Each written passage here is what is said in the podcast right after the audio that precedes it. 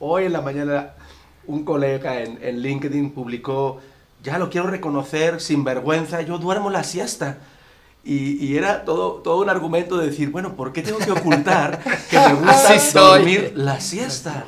Y, y- y- y ponía una serie de referencias científicas de cómo, en fin, se repara, o sea, pero es algo tan tonto. Y yo al principio lo leí, pensaba que era broma, pero era en serio su declaración. Me gusta dormir la siesta. Y es bueno para mi trabajo. ¿Por qué no? Pero, pero el punto, y hablando de las creencias, es que él decía, es que yo antes de esta declaración sentía vergüenza por reconocerlo. Que lo estaba haciendo mal. Nadie, estaba, nadie está criticando, sus, es una persona exitosa, nadie está cuestionando sus resultados, pero él mismo se autocensuraba reconociendo un hábito que está reconocido como algo que es reparador Sí, y que claro. minimiza el estrés o que de alguna manera compensa los altos niveles de estrés.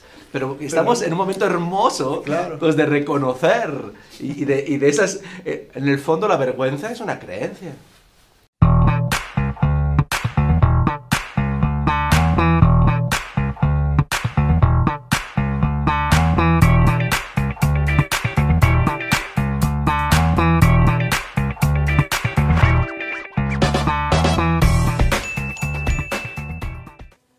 Bienvenidos a HDX, Human Design Experience Podcast. Mi nombre es José Luis Piñeiro, Utopía Maker.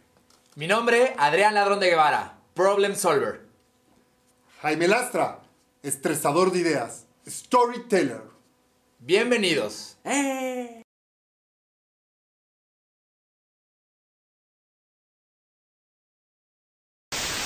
Hola, ¿qué tal? Bienvenidos de nuevo a su podcast HDX. Human. Design. Experience. Conmigo José Luis Piñeiro, Jaime Lastra. Eh, hoy vamos a hablar de un tema muy, muy relevante. Un tema eh, que nos han estado preguntando muchísimo en, en- en el podcast, en algunas intervenciones que hemos estado teniendo. Y ese tema es cómo hacer eh, esta... Esta...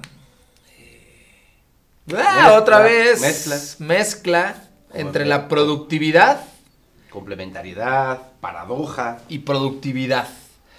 ¿Cómo, cómo, cómo vemos estas diferencias? eh, eh, y para poder un poquito setearlas, ¿qué es la productividad? ¿Qué, qué- qué se, les viene, eh, se les viene a la mente con el tema de proactividad? Digo, siempre ven que a mí me encanta resumir y ser conciso es hacer más con menos, eh, lograr resultados con la, la menor cantidad de recursos. Creo que sería la definición que tengo en mente, ¿no? De hacer más con menos. Hacer más con menos. Fíjate, yo, yo cuando pienso en productividad, eh, es cuando primero tienes que tener establecido la meta. Si, si tienes establecida la meta, ahora bien, eh, puedes trabajar con hábitos o con acciones que te permitan llegar a esa meta de manera mucho más eh, rápida, pero entra, entra el, el hilo o este momento donde dices, eh, a veces llegar al objetivo no es lo, no es lo relevante, no es lo importante. Porque eh, cuando hablamos de la productividad, eh, también podemos llegar fácilmente al, al- al- objetivo, pero no dejar firme el- el cómo llegaste. Entonces hay un riesgo de ese resultado. Ok, ok, Entonces, eh, para mí, ¿qué es la productividad? Es establecer una meta y, y definir cuáles son las acciones y los hábitos para llegar a este objetivo. Y, y- y un poco en términos de, de, de agile, eh, es, es- es- esta parte de encontrar o definir la meta, regresar al propósito, o sea, regresar del inicio al propósito del proyecto, del objetivo, del tema. Y hay algo bien interesante allá afuera que es, como todos hemos estado conociendo los KPI, ¿no? Que son los Key Performance Indicators, que todo mundo yo creo que los tiene más que claros. Pero ahora están muy de moda los OKRs, que, es, que son eh, aquellos los, los Objectives and Key Results. Entonces, ¿cómo, cómo, cómo se mezcla esta parte entre los KPIs y los Key Results? ¿Cómo determinar cuáles son los Key Results? Yo creo que, que Jaime dio la clave, ¿no? Es como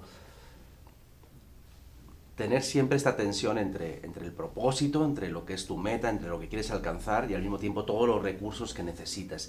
Y, siento que, en una lectura más tradicional los recursos siempre son tiempo, dinero, y hemos dejado un lado algo que creo que en estos últimos meses está encima de la mesa, que tiene que ver con la energía, con el talento, con el esfuerzo, con recursos que también no son renovables, que se pueden crecer, pero que no son tan lineales como los tradicionales de costo, de tiempo, de dinero en definitiva, ¿no? Es como si, si, Sí. si empezamos a revalorizar y a entender los sistemas de manera más, más profunda, cuantitativa también y cualitativamente, ¿no? Entonces creo que ahí está la, la- la doble tensión, ¿no? Entre, entre el propósito y si me apuran, la energía, ¿no?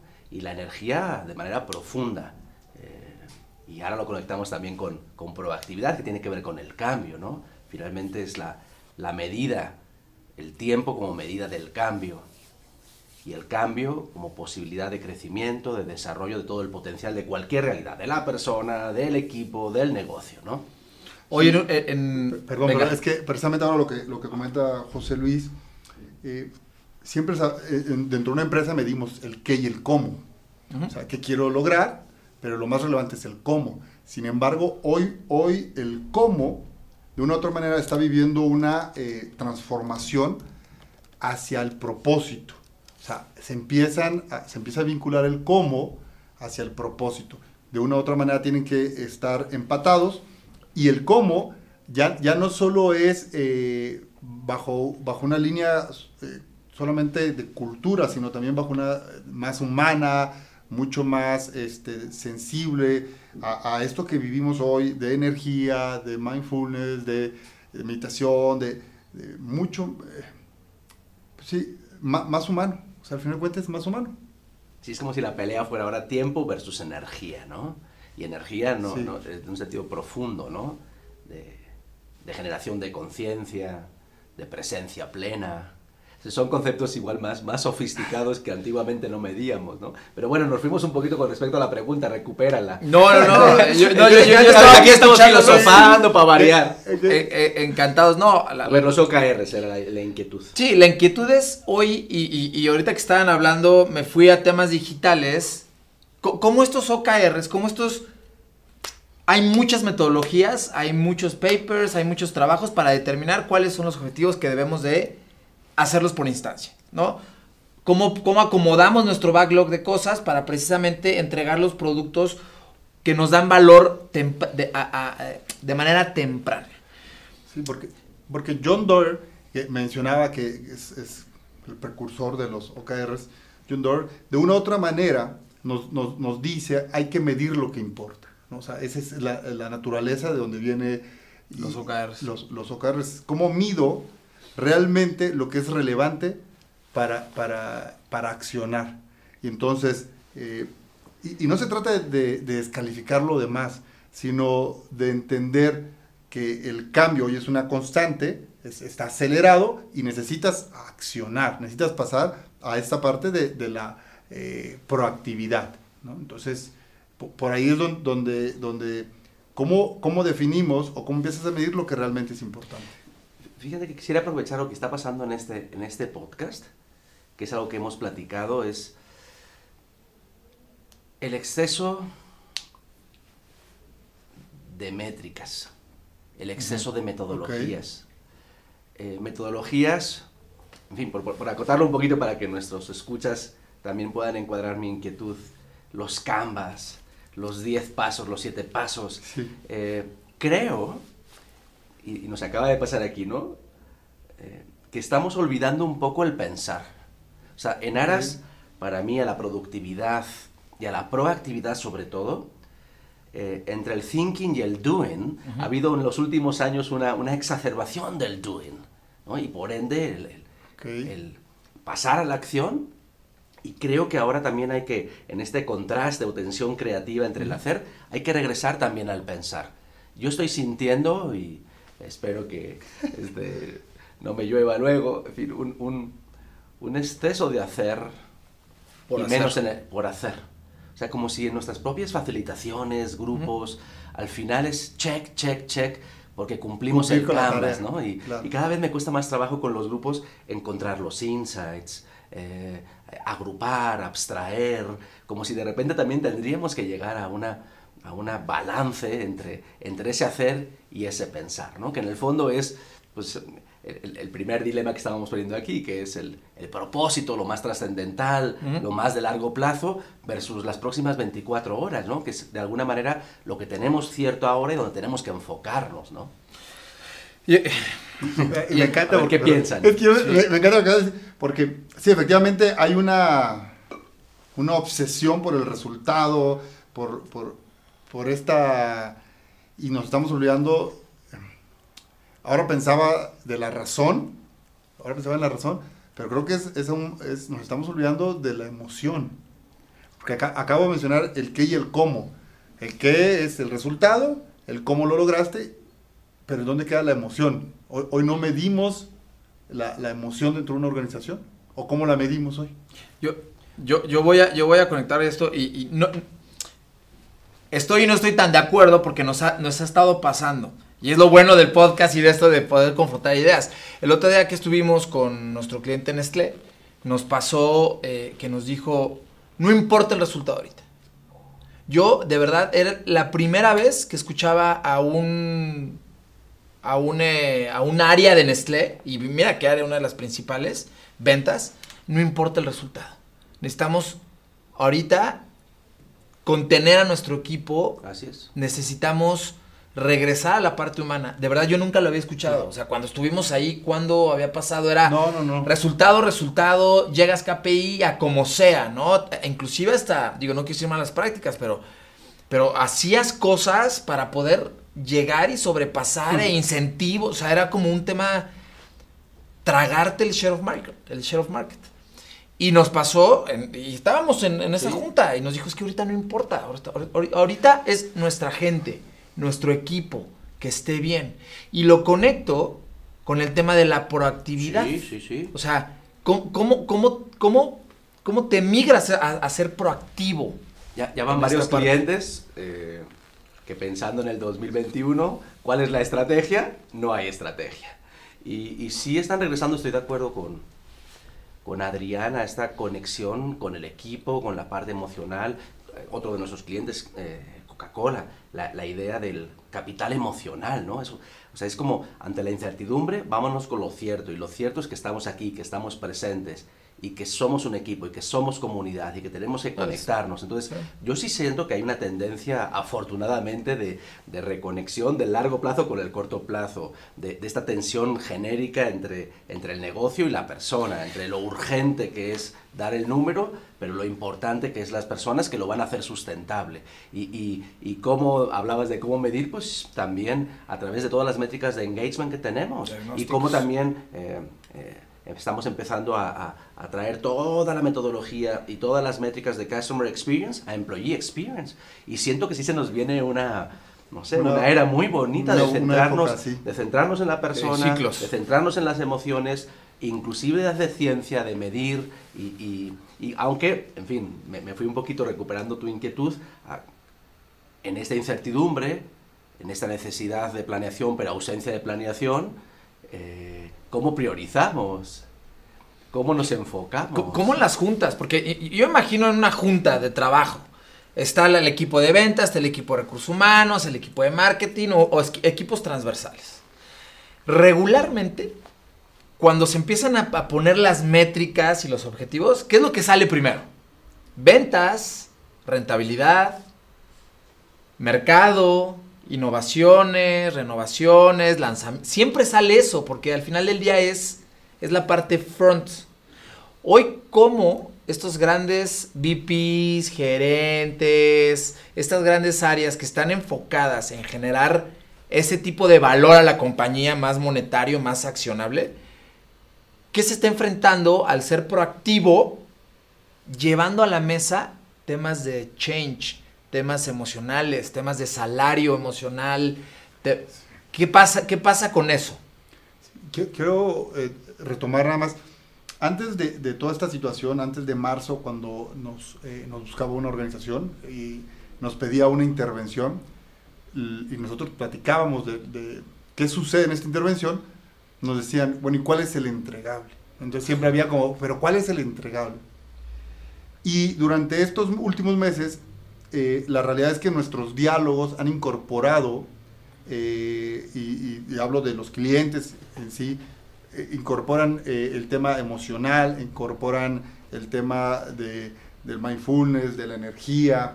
¿Pero lo incorporan por cumplirlo o lo incorporan porque lo sienten? No, creo que lo, lo incorporan por un tema de sensibilidad, porque, porque empieza a haber una sensibilidad de, oye, hoy estamos trabajando de clic en clic desde las 8 de la mañana, 8 de la noche, no paramos, este, por una, sensi- una sensibilidad que, que está sucediendo, pero eh, ahora pensaba en algo que sería muy interesante, ¿qué pasa si, si nosotros en el entregable ahora ponemos emoción colectiva?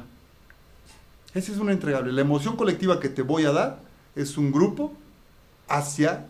Medida, medida con emoji, está increíble. Ajá, una emoción colectiva. O sea, te voy a entregar un grupo con A tope. tope, like, feliz. Fíjense que ahora que os escuchaba, me está preocupando, en lo personal, ya llevo varias semanas. Hoy, por circunstancias feriadas en México, estamos grabando hoy lunes. En día festivo. ¿no? Entonces, todos los lunes uno pues ve la semana, ¿no? Y ya llevo varias semanas y cuando veo la semana, todo el tiempo está ocupado con alguien. O si es una ejecución, o es una junta Ya interna. no hay espacio. Ya no hay espacio libre Para, para, pensar. pensar. Y, quiero lanzar aquí en, en- este podcast esta falsa productividad. Hemos reducido la jornada laboral a cuatro días. Hemos reducido las juntas a, a 30, 30 a 30 30 minutos, minutos. 25 efectivos, 5 de reposo, Pomodoro Technique. Pero al final del día, todo mi tiempo es con alguien y estoy empezando a, a- a pensar que en este afán de ser productivo, eh, me estoy olvidando de espacios para pensar, para diseñar de manera aislada, sin ¿Qué? relación con lo otro. Y hay otro dilema que también une productividad y proactividad, es que tanto eh, estás solo o estás en grupo, que Ujú. tanto piensas solo o piensas en grupo, que tanto tomas las decisiones solo o las tomas en grupo. Es- es que es el yin yang. O sea, al final del día, eh, el paso que nosotros dimos de hacer 4x3, Hasta ahora, hasta ahora ha funcionado. Pero siempre debes de estar planeado. O sea, es como ir eh, volando. O sea, pasaste cierta altitud, bueno, pues debes de medir otro tipo de cosas, ¿no? Y vas siempre sobre la marcha reajustando y recalculando. Porque tengamos jornadas de 5, de 7, de 12, de lo que sea, se va a ir llenando. O sea, es, es, es, es casi, casi, digo, no, no quiero decir como un cáncer, pero es casi, casi, te va comiendo, te va comiendo. Y debes de, también tener una metodología. Tenemos una metodología que es mi momento. Es, es, es complejo y complicada hacerla, ¿no? Que, exactamente, ahora con lo que comentaba José Luis, eh, no solo tener tiempo para pensar, tener tiempo para inspirarte. Donde puedas poner tu mente en blanco poder y empezar a sentir, activar tus sentidos. O sea, hoy no tenemos tiempo para activar nuestros sentidos. Y vivimos en un, eh, en un rush que buscamos el espacio para pensar porque tenemos que pensar todas las, las metodologías, todo lo que estamos trabajando hoy con, los- con- con las empresas. Pero también en qué momento hay espacio para inspirarte, para desconectarte como lo vivimos en, En cautiverio. en cautiverio. Sí, porque si lo conectamos con proactividad, proactividad presupone cambiar antes que la inercia, el un paso plan, los demás, alguien te invite o te fuerce a cambiar. Claro. La única forma de estar cambiando es, es explorando nuevas posibilidades, pero si de alguna manera estamos yendo a un mundo muy autómata, muy repetitivo, eh, donde casi el equipo o lo colectivo está determinando tu agenda, eh, eh, mi- mismo, yo, yo hace, hace años, ya como 10 años, vi el kit en H&M de Zuckerberg, ¿no? Del, Ujú. el- el- Azul, y blanco, cinco- y negro, cinco sí. playeras iguales, una para cada día, ¿no? Y al final del día me doy cuenta que es lo que yo hago todos los días, camisa blanca, moño, pantalón negro, venga. Es menos tiempo para pensar, menos tiempo para decidir. Pero ¿dónde está esa posibilidad de exploración, de cambio? Al final del día, claro que estrujamos el tiempo al máximo, pero regreso al tema de la energía, regreso al tema de la conciencia, al tema del propósito. Realmente, en un mundo tan productivo, uno, damos chance a la exploración, a la diversión, Híjole, yo creo que al, no al- mucho. al cambio. a la exploración. Yo creo que no mucho, ¿eh? Y mira que nosotros estamos en, en- en- en un terreno en el que tenemos el día de hoy Nestlé, el día de mañana Samsung, pasado mañana Ferrero, taca, taca, taca, taca, taca. o sea, tenemos realmente muchos cajones distintos de diferentes categorías. ¿Qué pasa? Si nosotros nos sentimos así, ¿qué pasa con esas empresas que llevan 5, 6, 8, 10 años esa persona en la misma empresa? Puedes cambiar de categorías, pero ¿qué? O sea, te, ciclas. Llega un momento en el que ¿cómo, ¿cómo te descontaminas de esto? ¿Cómo te descontaminas? ¿Cómo piensas distinto? ¿Cómo generas esos espacios de ociosidad? Si nosotros, eh, dueños de una empresa, las personas que están dentro de las oficinas, que son parte de todo un organismo, ¿qué pasa con eso? Fíjense, hasta la paradoja, y perdón, Jaime, me, me, ahora no voy a decir el cliente que nos pidió un implant, pero no tienen, ti- para ayudarles y que esté al 100% en el llevar proyectos, pero no tienen tiempo de brifearlo. Con lo cual ahora sí a la mexicana, ¿Vas? ni cómo ayudarte. O sea, queremos ayudarte, te ponemos el recurso, pero no tienes ni tiempo para brifearle en qué ayudarte. De veras siento que, que debemos aprovechar este, este confinamiento y este medio alto para cuestionarnos realmente qué hacemos con todos los recursos. Evidentemente ya platicamos del tiempo, pero también tu talento, tu energía, eh, tus sueños.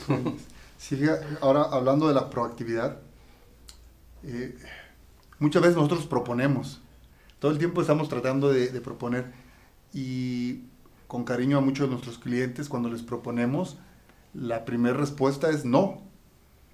Y, y la, y- y la respuesta del no dice, es que nos encantaría, pero no porque me lo van a rechazar, porque matan las ideas, o sea, y hay un miedo. Entonces pensaba si, si hoy la en la proactividad el miedo es uno de los principales factores que lo detiene. total, total.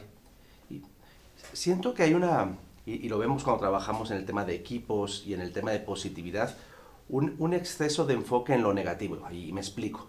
En solucionar problemas. Ok, ¿sí? Y, y- y cuando alguien se centra en la solución de problemas y, toda su energía es resolver problemas, no está mal, encuentra soluciones. Me cae que encontramos soluciones. Individualmente, por inspiración, en equipo, co-creadas o como fregado sea. Pero el punto es que cuando tú estás buscando la solución en la persona, en el equipo, en el sistema, estás dejando desaprovechar todo el potencial. Entonces, en esta idea de extrema productividad, enfocado a lo negativo en el sentido de resolver problemas, es donde no estamos dejando ese espacio a explorar nuevas posibilidades y desarrollar todo el potencial. Al ocio. Eh, y me gustaría ahora, bueno, pues sacar aquí el, el tema de, de Pfizer y Moderna, pero antes es como... Y yo tengo... ah, Este, es como, si tú te centras en no enfermarte, pues lo vas a lograr. Claro. Pero no enfermarte no significa tener una vida saludable y plena. Mientras que si tú buscas la plenitud, es decir, una vida saludable, no te enfermas. Estás proactivo. Así Ah, es. O sea, una parte es eh, cómo estoy, pero la proactividad es buscar comer bien, hacer ejercicio, o sea, hacer más para no únicamente estar como en un estatus. ¿Qué ibas a Sí, decir? eh, eh, mi primer día en Apple, eh, no, nunca volví a las palabras porque se me acercó mi, mi line manager y me Ajá. dijo, Jaime, Apple es una empresa de muchos no. Muchos no. Así que acostúmbrate a recibir no. Pero el día que te demos un sí, toda la organización se va a voltear con ese sí. Entonces, de- ellos te plantean... Y es cultura, no te mintieron. Y exactamente, te plantean desde, desde el inicio que habrá muchos no. Y que, y que no te debes de detener. El problema es cuando, cuando ya por, por saber que te van a dar un no te detienes. Cuando dices, "Ah, ok, no, eso no va a funcionar en mi empresa. No, porque aquí ya sé que no lo van a aceptar. Este, esto no puede suceder. Entonces, el tema de- del no es, eh, y, del miedo a, a, a explo- A mí me encanta la palabra que ahora decías, José Luis. ¿Cómo hacemos de, nuestro, de nuestros hábitos explorar? Pues tener en, una constante el explorar, el, decir, ok, vamos a explorar nuevas soluciones. Y es enamorarte del problema más que de la solución. ¿Cómo te enamoras del problema para empezar a explorar? Y, yo siempre eh, he hablado de, un concepto que es eh, pensamiento opuesto. O sea, ¿cómo, ¿cómo hago un pensamiento opuesto a mi primer pensamiento? Por, por naturaleza siempre tenemos el primer pensamiento. O- Ahora lo que en mi ejercicio mental es hago un... un- Sí, hasta el otro lado de la esquina. hasta el otro lado, algo totalmente opuesto. Y esto nos va a permitir que, que la parte de ser proactivos no se apague en nosotros, porque si apagamos la proactividad porque dejamos de explorar, entonces, eh, de una u otra manera, el no va a vivir como una barrera, como este filtro que no nos va a dejar, y, y los miedos, viene el no, viene el miedo, viene la negatividad, bueno, la, este, las eh, suposiciones, ¿no? En fin. Sí, el miedo al fracaso, a equivocarte, a, a- a buscar culpables. Sí, como siempre, fuerzas impulsoras y fuerzas frenadoras para la cultura. Para ir, para ir, para ir a- a- aterrizando el tema eh, y un poquito sumando los comentarios de todos, ¿cómo, cómo- cómo alineas y cómo te vuelves este agente del cambio para ser proactivo?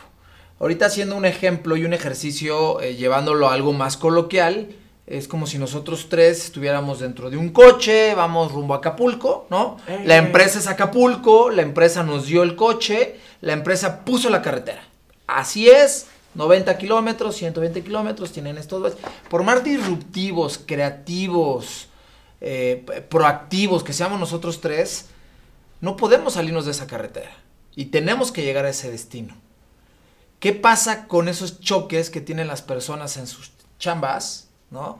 Que son proactivos, que quieren, no, y, y regresan y se meten otra vez al carril o a la croaca que alguna vez platicamos de esa, de esa hipótesis. ¿Qué pasa cuando regresas y las cosas se hacen as usual? Porque así es la empresa. A mí, tal cual lo estabas narrando, me da, me da tristeza. Lo puse muy coloquial, ¿eh? No, y es, y es bueno el ejemplo, es... Vivimos en un mundo donde hasta pones el, el GPS o el Waze y, y hasta, hasta casi a los que somos más bien competitivos, hasta los retas al tiempo estimado de llegada para llegar de jodido un Uno o dos minutos antes que Waze. ¿no? Pero, este, inclusive, en fin, otro, otro sería Waze, pero, pero regresando a tu inquietud, pasa, eh? eh, hay una... A mí me, me marcó mucho un libro muy sencillo, un open book, que se llama The Wonder Society, ¿no? que es la sociedad errante, así se tradujo en español, ¿no? Y justo su hipótesis es toda la contraria. Es, ¿sabes qué? Sal, bueno, tienen un lema que es solviturambulando, es resuelve tus problemas caminando. Yo sé que igual esto puede parecer inapropiado en estos momentos de, de confinamiento, pero quedémonos con la idea de, de sal a caminar sin rumbo y sorpréndete. Que ese sería el ejemplo ya extremo de la exploración, la antítesis de este journey que nos acabas de decir, ¿no? Sería análogamente, en esta cuestión más, más concreta, es, pues no vayas por la autopista. Salte de la carretera y la ve que te- y que a te ver topas. a ver qué te topas. Igual nunca llegas a Acapulco, pero te quedaste en un pueblo intermedio que te fascinó, que jamás en la vida... Creaste nuevos mercados, nuevas- creaste nuevas, posibilidades, nuevas experiencias. eh, esa capacidad de dejarte llevar, de fluir, de que todo no esté planeado. eh, Complejo. Es complejo porque justo la inercia que nos está llevando es al revés. revés. A que te enfoques, Y la empresa a que es seas ¿eh? productivo, a que no te salgas del carril. Y, y- y esta idea de, de, no sé, de la estructura, del orden, de las relaciones de causa y efecto, versus el sorprenderte. Sí, la y proactividad pura, nuevas orgánica. posibilidades. Y pareciera que eso nada más hay que relegarlo ya a una dimensión social de, pues de los hippies. Los que- loquitos, los ¿no? loquitos The que- crazy ones. Que se atreven, ¿no? Sí, sí, al- al- ¿Qué cierras con eso, James? cambiar tus creencias. O sea, ir tomando nuestro, nuestro modelo eh, en, en segundo orden. En- si queremos cambiar los resultados, tenemos que cambiar nuestras, nuestras creencias. Y, para cambiar nuestras creencias, tenemos que cambiar nuestros diálogos, nuestra corporalidad, nuestras emociones. En medida que trabajamos en cambiar estas, eh, estos diálogos, esta corporalidad, estas emociones, de una u otra manera vamos a tener una predisposición hacia lo positivo, ¿no? Salud, a lo- no hacia lo... salud, salud. Eh, No, no hacia... eh, hacia lo, es que... No sé si Cambias creencias, cambia todo, pero cuando, mi pregunta es, cuando regresas a ese mismo carril, ¿qué pasa? Pues yo creo que, que, que deberíamos de enfocarnos en los resultados. O sea, para mí, si das los resultados, ¿qué más da si fuiste por la autopista? Probar. Pues probar. Es probar. Y, Sí, y sí. dar resultados. Entendemos que, que en el mundo donde nos movemos, el mundo corporativo, hay que entregar los resultados. Y no está mal dar resultados. Tampoco es vagar por vagar. Pero, pero creo que, de- que debemos enfocarnos más en, en, en esas métricas, en esos indicadores, pero finalmente dejar más libertad en el camino. Que fluya un que poco. fluya un poco más y, y ser más, más Y- libres. ¿Cómo, Yo- ir, yo cómo ir- cómo ir recogiendo esas oportunidades, eh? Claro. Que fluya. Yo- y platicando en el, en el grupo, de una u otra manera, yo he repetido algo que eh, son mañanas poderosas y también les digo, o tardes poderosas, o, o puede ser noches poderosas. Al final de cuentas es, eh, si tú defines la meta, o sea, tú defines eh, alguna meta que, que- que quieres lograr, pero defines los hábitos que te van a ayu- ayudar a llegar a esta meta, no solo pienses en el qué Sí, y en el cómo. Creo que, que, eh, sí, pero, pero ahora con lo que dijo José Luis y con, y con el contexto es, sí, el qué es el resultado, el cómo son las formas, pero la emoción, súmala a tu fórmula. Y eso nos va a cambiar la historia, o sea, nos va a cambiar eh, el, el resultado, porque va a ser mucho más sostenido, mucho más interesante. Entonces, igual te vas por el mismo camino, pero no es lo mismo irte por el mismo camino con una emoción de, de tristeza que con una emoción de felicidad. Bueno, es, que, es que- es que son los procesos de aprendizaje. Este que estás diciendo, esa emoción, es el cuarto proceso de aprendizaje, es cuando eres, eres, eres competente a lo que estás haciendo, pero tienes inconsciencia. O sea, es como treparte una bici. O sea, tú, tú, tú, tú te subes a una bicicleta y no piensas el pedal, el equilibrio. Estás, estás inconscientemente competente haciéndolo, pero Y me gusta, me gusta, hacerlo. me gusta esa, esa fórmula que es la emoción, la emoción. Ahora, ahora que hablabas de las mañanas o del tiempo para ti, hoy en la mañana un colega en, en LinkedIn publicó, ya lo quiero reconocer sin vergüenza, yo duermo la siesta. Y, y era todo, todo un argumento de decir, bueno, ¿por qué tengo que ocultar que me gusta dormir la siesta? Y, y- y- ponía una serie de referencias científicas de cómo, en fin, se repara, o sea, pero es algo tan tonto, y yo al principio lo leí, pensaba que era broma, pero era en serio su declaración. Me gusta dormir la siesta y es bueno para mi trabajo. ¿Por qué no? Pero, pero el punto, y hablando de las creencias, es que él decía, es que yo antes de esta declaración sentía vergüenza por reconocerlo. Que lo estaba haciendo na- mal. Nadie, estaba, nadie está criticando, sus, es una persona exitosa, nadie está cuestionando sus resultados, pero él mismo se autocensuraba reconociendo un hábito que está reconocido como algo que es reparador Sí. y que Claro. minimiza el estrés o que de alguna manera compensa los altos niveles de estrés. Pero estamos en un momento hermoso Claro. pues, de reconocer y, y de, y de esas... eh, en el fondo la vergüenza es una creencia. Él se impuso Sí, y te haces imaginativos, que, que haces conversaciones raras. Y, y- y en, y en ese, y en ese esquema de la proactividad y de la productividad, en estos momentos más como de es- esperanzados, que siempre se habla de la vacuna y cuándo va a Uf. llegar, y si va a ser distinto, si te vas a vacunar, no te vas a vacunar. Hoy muchas industrias o inclusive gobiernos han salido como a, a hablar y a decir porcentajes. todo. ¿Cómo en ese tenor ponemos ser proactivo y ser productivo? Sí, El que anuncia, el que no anuncia, el que sale, el que dice, el que lo ya lo llevó. Lo que acaba de pasar se me hace increíble. Hace una semana Pfizer declara 90%. Y fue el primero. Y Moderna sale ayer o antes de Ah, ayer diciendo, no, ayer. nosotros 94. Es muy reciente porque esto fue ayer. Pero me da la impresión que en el imaginario colectivo se va a quedar Pfizer. Aunque los científicos digan, es que nuestra vacuna es mejor. Porque se adelantaron. Y a mí eso, eh, en fin, tenemos que dejar pasar el tiempo a ver, a ver cómo se consolida. Y ¿no? brand Pero- awareness, Pero hasta, hasta Trump reconoció, ¿por qué no? Lo, lo podían haber declarado antes, fueron en contra de mí por no haberlo declarado. Es decir, una, una- es, es- es interesante cómo el poder corporativo de esa proactividad salieron en un momento, no sé si el oportuno o no, pero sí fueron los primeros, o al menos los primeros creíbles. ¿Qué Sí, opinas? Sí, sí. Sí, a ver, eh, digo, primero sale Putin diciendo que ya tiene la vacuna. Por eso puse lo de creíble. Sí, hace dos meses. Luego sale, Pfizer nos dice, tengo el 90%. Cuatro días después, la, la vacuna rusa, el gobierno ruso dice, "Te- la mía tiene el 92%. Y una semana después sale Moderna. Moderna. Moderna diciendo 93 o 94.5, ¿no? Entonces, eh, la realidad es, es esta parte de, de algo creíble, de, de- de alinearlo a, a- a dar una información de una manera eh, alentadora, también es, es incentivar a, creer, a que construir creencias, a construir caminos. Yo creo que, que- está interesante por qué las, las farmacéuticas están lanzando, más allá del tema financiero, que sabemos que es para, para jugar, también es el, el- el imaginario colectivo, ¿no? Y, y la emoción colectiva, porque... Bueno, emoción y no emoción, ¿eh? Bueno, ahí Las le- de los dos lados. Ahí les va como complemento. En mi país, en España, hacen tremenda investigación para ver no si la gente quiere vacunarse o no. Y, oh sorpresa, Ya se quieren vacunar. No, hay- solo hay- un 25%, si sale la vacuna, al 90, 93, 95 se quiere vacunar, pero casi la misma proporción quieren no vacunarse y piensan en teorías conspiranoicas. Ahí vemos. Y la mitad es, pues ya, ahí vamos viendo.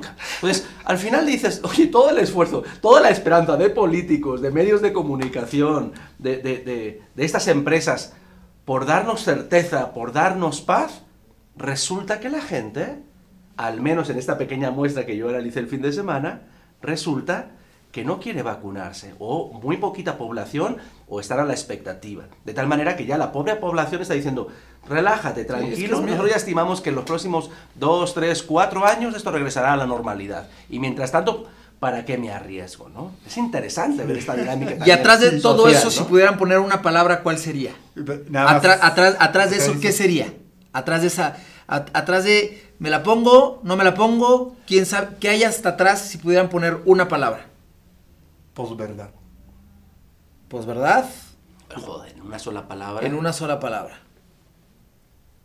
Yo creo que miedo. Miedo. Yo estoy en el miedo.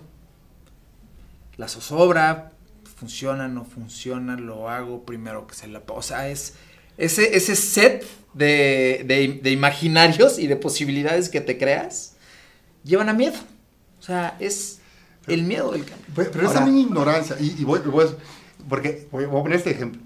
La vacuna de la influenza, que llevamos tres años con ella, cuatro años, solo tiene una efectividad del 60%. ¿Tú estás vacunado con la influenza? Este año no, pero anteriormente me vacuné. ¿Tú estás vacunado con la influenza? ¿no? Y, y- Yo y- nunca me he vacunado con la influenza. pe- Pero de repente, oye, es que solo tiene el 90. Y de repente, espérame, espérame, tiene más que la de la influenza. O sea, es, es una vacuna que hoy tiene mayor efectividad, la que estamos desarrollando. Es, un, po- es ponerlo en contexto.